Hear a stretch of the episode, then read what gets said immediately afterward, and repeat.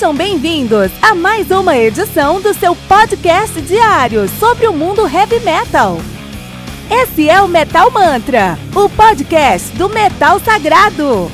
Lembrando que você pode nos mandar suas perguntas, sugestões, críticas, correções, elogios ou quaisquer outros comentários no nosso e-mail metalmantrapodcast@gmail.com.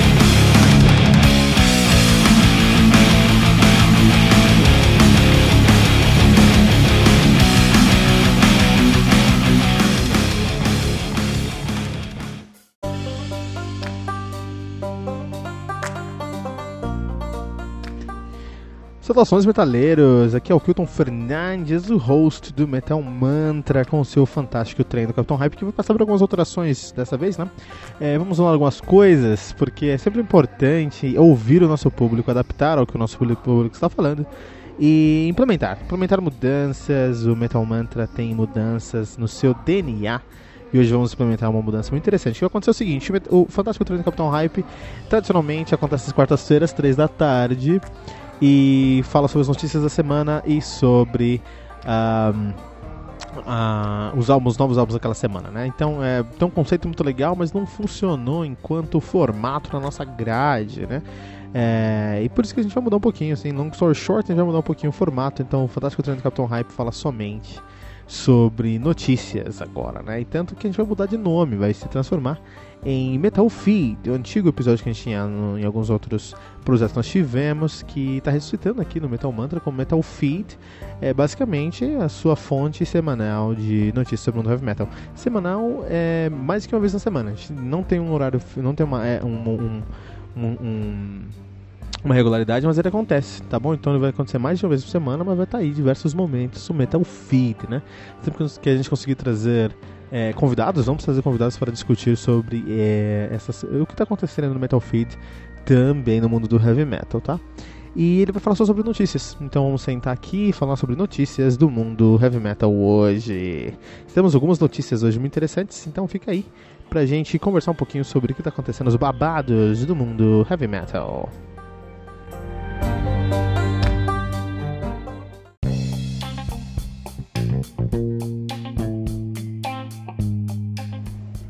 Então a primeira notícia aqui do dia, né, é sobre o Dream Theater, né, o Mike Mangini. Por que que os os pratos do Mike Mangini ficam tão altos na bateria dele, não altos de volume, mas alto de altura mesmo. Fica muito alto, se você já viu o Mandini tocando, especialmente ultimamente, assim, mais, mais recentemente, os, os pratos deles estão muito altos, estão estão muito altos, então é até difícil para ele alcançar esses pratos aí. Ele vai explicar por quê. Ah, então é interessante que ele explica em três pontos. Em três pontos aqui, né? Ele tem um canal no YouTube, vai explicar nesse canal do YouTube, mas ele dá três motivos. Três motivos. O primeiro motivo, ele diz que é porque a bateria é um instrumento acústico. Então, mesmo você conseguindo captar ali várias coisas com vários microfones diferentes e ter uma qualidade maior de microfones, no final do dia é um instrumento acústico. E ele preza muito pela, pela qualidade acústica do instrumento dele, né? E como nesse novo set do Distance Over Time, nos últimos sets que ele fez com o DT, mas espe especificamente nesse último set agora do Distance Over Time, ele está usando mais tambores, mais elementos na bateria, ele estava sentindo nos seus experimentos que o prato não estava soando como ele gostaria que soasse, ou como ele estava acostumado a soar nos últimos é, na sua carreira, né? Ele falou, mas está acontecendo, o que está acontecendo com esses pratos? O que eu preciso fazer? Então ele simplesmente estudou algumas soluções e chegou à conclusão que se ele levantasse os pratos, eles, uh, os pratos estariam num, numa altura, num nível ali na bateria que não teriam interferência de outros tambores e outros elementos na frente deles, sendo assim uma escolha para que o som deles soasse melhor. Olha que interessante, cara. Que maluquice, né, meu? Olha só, o baterista é realmente o, a, a gambiarra, a bateria é a gambiarra de uma banda. Geralmente, você chega no, no estúdio, você encontra vários cabos, vários pedalboards, aquelas gambiarras todas. Mas nada se compara ao baterista que tem que instalar um bumbo duplo, vários pedais, pedestais. Eu tive um, um, um, grande amigo, o Browner, tenho ainda, né? Ele toca. Ele tocava numa banda de, de alternative metal E ele, leva, tinha um ferro de solda no, no, no setup dele, assim, que levava pro ensaio. Cara, maluquice, né? Maluquice mesmo. Ah, esse é o primeiro motivo. O segundo motivo, é, quem, quem, é, quem disse foi o, Jay, o, o Petrucci, né? Petrucci falou assim, ah, eu conheço o Mike Mandini. Você tem que perguntar pra ele, logicamente, por que esses pratos estão mais altos. Mas eu conheço ele. E ele sendo o cara que ele é, eu acredito que ele colocou esses pratos mais pro alto para não atrapalhar visualmente o show do James Labrie, para não ficar aquela coisa ali chamando mais atenção que o James Labrie. Eu acho que é isso que ele fez. E é um dos motivos que o próprio Mandini fala: "Não, é verdade, cara, é. Eu subi ali, né, para não interferir com o Labrie no no James Labrie no palco. Eu não queria interferir com o James Labrie no palco. E aí ele fez isso também. Então, esse é o segundo motivo. E tem um terceiro motivo que o Mandini também falou sobre. E eu acho que esse é o mais interessante, mais válido, depois que eu decidi trazer essa notícia aqui no Metal Feed. Ele diz que o. Uh, ele durante os últimos dois álbuns do DT, ele não estava tão satisfeito com o som dos pratos satisfeito o suficiente, mas não exatamente como ele queria. E ele testou pratos diferentes, testou módulos diferentes, testou microfones, fez vários testes e não conseguia. E ele percebeu que no final do dia era porque a quanti... porque ele usa esses pratos mais altos no estúdio também, não só ao vivo, tá? Ele disse que no final do dia o problema é que esses, pra... esses pratos eles estavam tão amontoados dentro da, do kit de bateria dele que ele não conseguia é, espaço físico para o prato soar da maneira que tinha que soar. Mas é antes quando ele falou lá na primeira resposta dele. Então o que ele decidiu fazer foi o seguinte: ele falou, ah não. Se eu levanto, e, se os meus pratos ficarem onde eles estão hoje, quem vai decidir o volume, timbragem, e no final do dia como eles vão funcionar, é o, o, o meu técnico de som, é o meu engenheiro de som. Agora, se eu subir esses pratos, eu vou estar tá fazendo um, a minha parte, eu vou estar tá tentando, vou tá tentando equalizar analogicamente a minha bateria antes dela ser captada pelo, pelo, pelos microfones e aí o técnico de som, o meu engenheiro de som não vai conseguir mexer tanto nessa bateria. Olha que interessante. Mais, mais uma vez eu fico impressionado com a gambiarra que os bateristas fazem aí, cara. Maluquice. Então, três motivos aí pro, pros pratos do, do, do, do nosso querido. Uh, três motivos aí para no, os pratos do nosso querido uh, Mike Mangini estarem tão altos. É um porque ele não ele quer que soe melhor na, ao vivo, porque não quer atrapalhar o Labrie ao vivo, e em estúdio ele levanta o prato para conseguir ter mais controle sobre a equalização do seu instrumento. Muito interessante aí, né? Maluquice, cara. Uma outra uma outra história aí hoje também no Metal Feed é o Led Zeppelin. O Led Zeppelin vai lançar agora, tá lançando agora, o Led Zeppelin Stories, que é uma série no YouTube. Que legal, cara, isso é muito interessante mesmo, né? Então já saiu o episódio 1, tá? Do Led Zeppelin Stories e conta a história do Led Zeppelin, celebrando os seus 50 anos de banda. Olha aí. E esse episódio em si fala quando o Led Zeppelin entrou no Olympic Studios para gravar o seu primeiro álbum, né? Olha só que interessante, cara. Um, então conta essa história de 1969, exatamente 50 anos atrás, quando, Zeppelin, quando Led Zeppelin veio realmente é, com, esse, com esse projeto de mudar o mundo do heavy metal através do seu som. Ah, tem muito aí de tem muito aí da, da competência dos caras é, entrevistas com todo mundo que estava que tava na banda, com a galera que acompanhou o show, com a produção, todas as pessoas importantes. É um documentário que é muito interessante. E aí tem duas coisas legais pra falar sobre isso. Primeiro, é, como o Led Zeppelin consegue se ver enquanto banda, cara. Porque é fácil você é, se achar a melhor banda do mundo quando as pessoas falam que você é a melhor banda do mundo. Mas é difícil você criar ali um, um, uma estrutura para onde você realmente se mostra como a melhor banda do mundo, cara. É difícil isso acontecer. E o Led Zeppelin, eu tenho certeza que eles conseguiram chegar a esse patamar onde eles se veem como um projeto, como uma marca, como uma empresa e gerenciar sua empresa a ponto de chegar onde eles chegaram hoje. Né? Isso é muito legal. Segundo ponto que eu quero falar também sobre esse documentário é como que, puta, que legal, os caras têm 50 anos de banda, 50 anos de banda, mas eles estão é, linkados, estão antenados com as novas tendências, estão lançando um documentário, não num DVD triplo e tudo mais, não num videocassete vintage, não num show né, celebrando. Eles estão lançando isso no YouTube, cara. Olha aí, meu. Compreendendo que as novas tecnologias vieram aí para ajudar o músico e o mundo do heavy metal. Então os caras são a voz do heavy metal aí, uma banda de 50 anos fazendo o que muita gente aí não faz. Eu não entendo, eu não entendo como em 2019 você tem uma banda e você não tem um canal para sua banda e como seu canal não tem episódios diários, cara. Diários, cara é, é, muito importante aí, ou em 2019, você dominar a sua presença online para você ter uma performance melhor do seu uh, music business, né? Led Zeppelin faz isso. Parabéns ao Led Zeppelin. Olha que legal, cara. Uh, outra notícia, vamos para outras notícias aqui também. Uh, Rush, vamos pro Rush. Rush. Duas histórias aqui sobre o Rush. Primeiro, o Gary Lee ele disse que ele adoraria, ele amaria que um dos álbuns conceituais do Rush se transformassem num musical, no teatro mesmo, assim, né?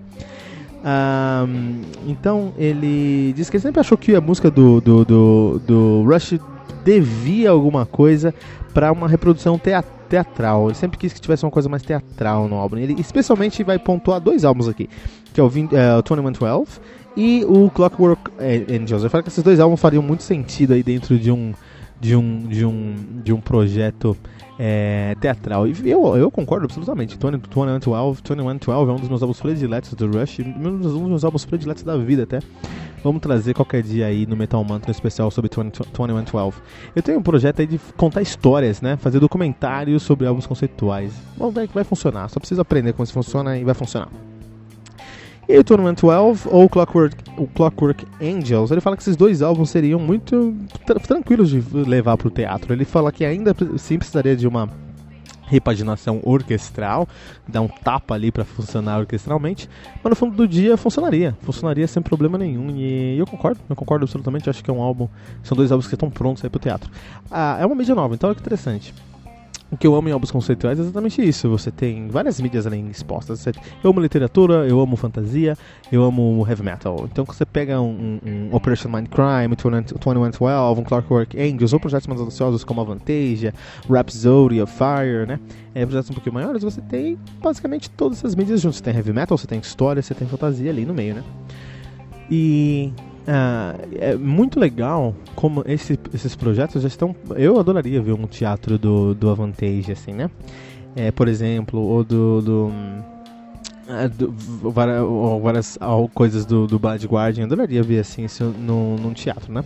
Mas é, eu acho que não está muito longe disso acontecer, porque tem uma outra notícia aqui também do, do Rush que fala que o Rush já está lançando um graphic novel. Olha que, que legal, um gibizão, né? Um graphic novel que é um nome chique para GB, baseado em A Farewell to Kings. Então, o álbum, né, o álbum clássico da banda, Farewell to Kings, vai se transformar uh, num, uh, num, num, graphic novels. Olha só que legal, cara, isso já está saindo, né? É, eles, é, eles foi feito junto com a parceria com o estúdio de Los Angeles, né, que é o Fantoons, Fantoons, né, e teve como aí o, o diretor criativo uh, o David Calcano, né? Olha que interessante.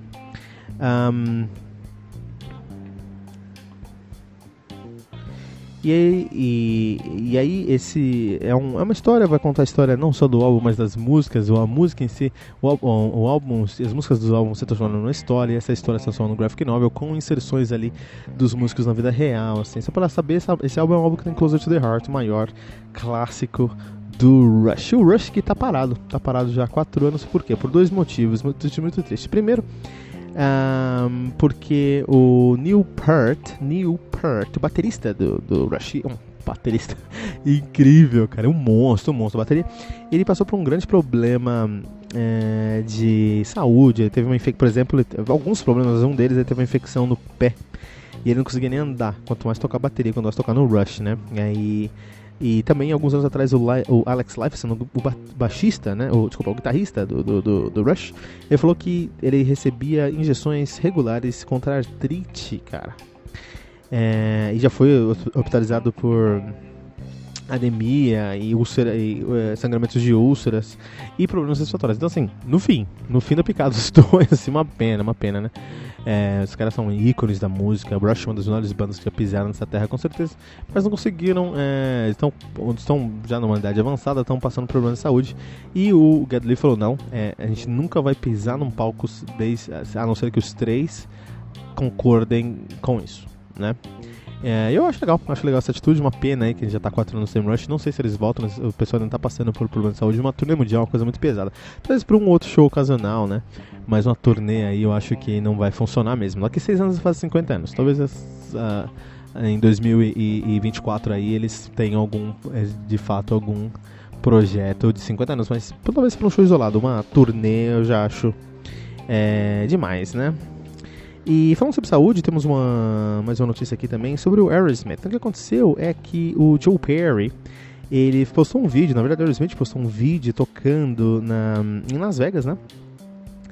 Ah, na verdade eles não postaram, o que postou foi um, um, usuário do YouTube lá, o Toshi Aizawa. Ele postou lá um vídeo do Aerosmith. E tocando a música Living on the Edge. E eles estavam tocando lá é, e tudo mais. E quando eles estavam tocando, quem vê esse vídeo, é, eu procuro esse vídeo não consigo encontrar esse vídeo no YouTube brasileiro, acho que tá bloqueado por algum motivo. Mas uh, a notícia que eu tenho aqui do Blabbermouth é que quem viu esse vídeo ficou impressionado com a falta de consistência e qualidade no som do Joe Perry, cara.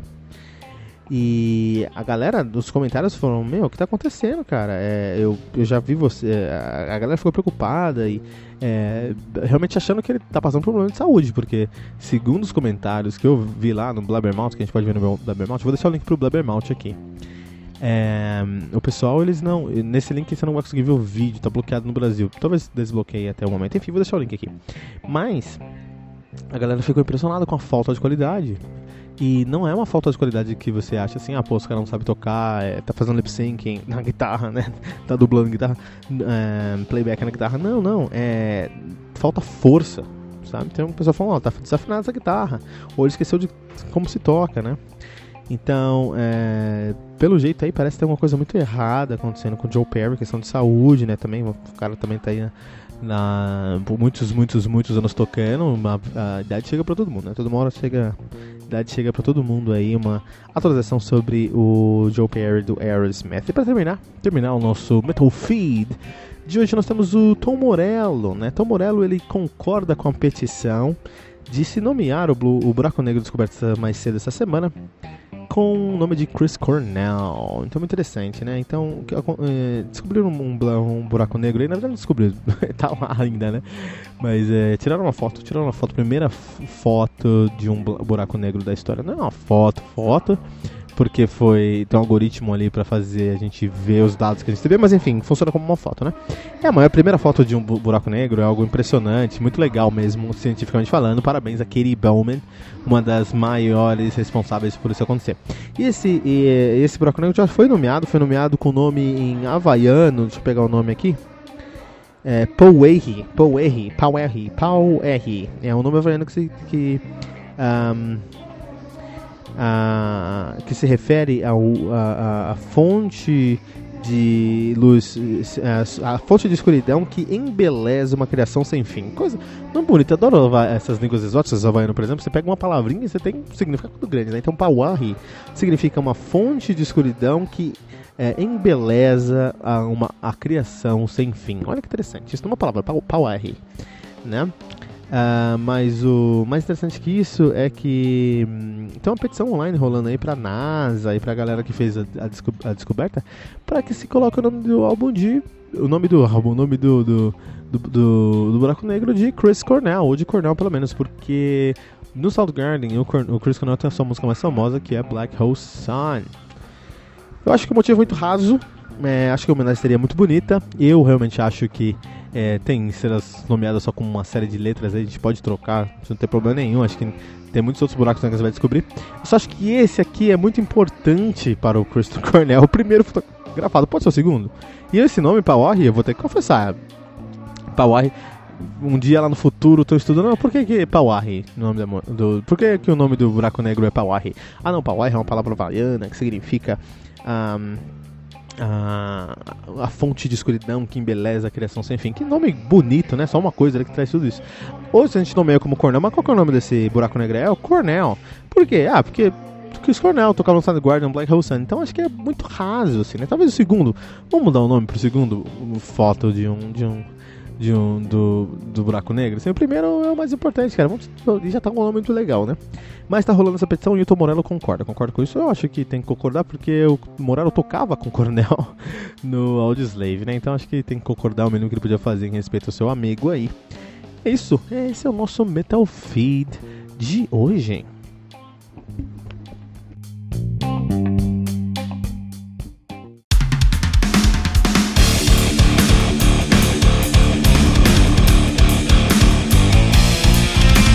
Você ouviu mais uma edição Metal Mantra, o podcast do Metal Sagrado. Apresentação: Kilton Fernandes. Não deixe de compartilhar a palavra do metal compartilhando esse episódio, usando a hashtag Metal Mantra.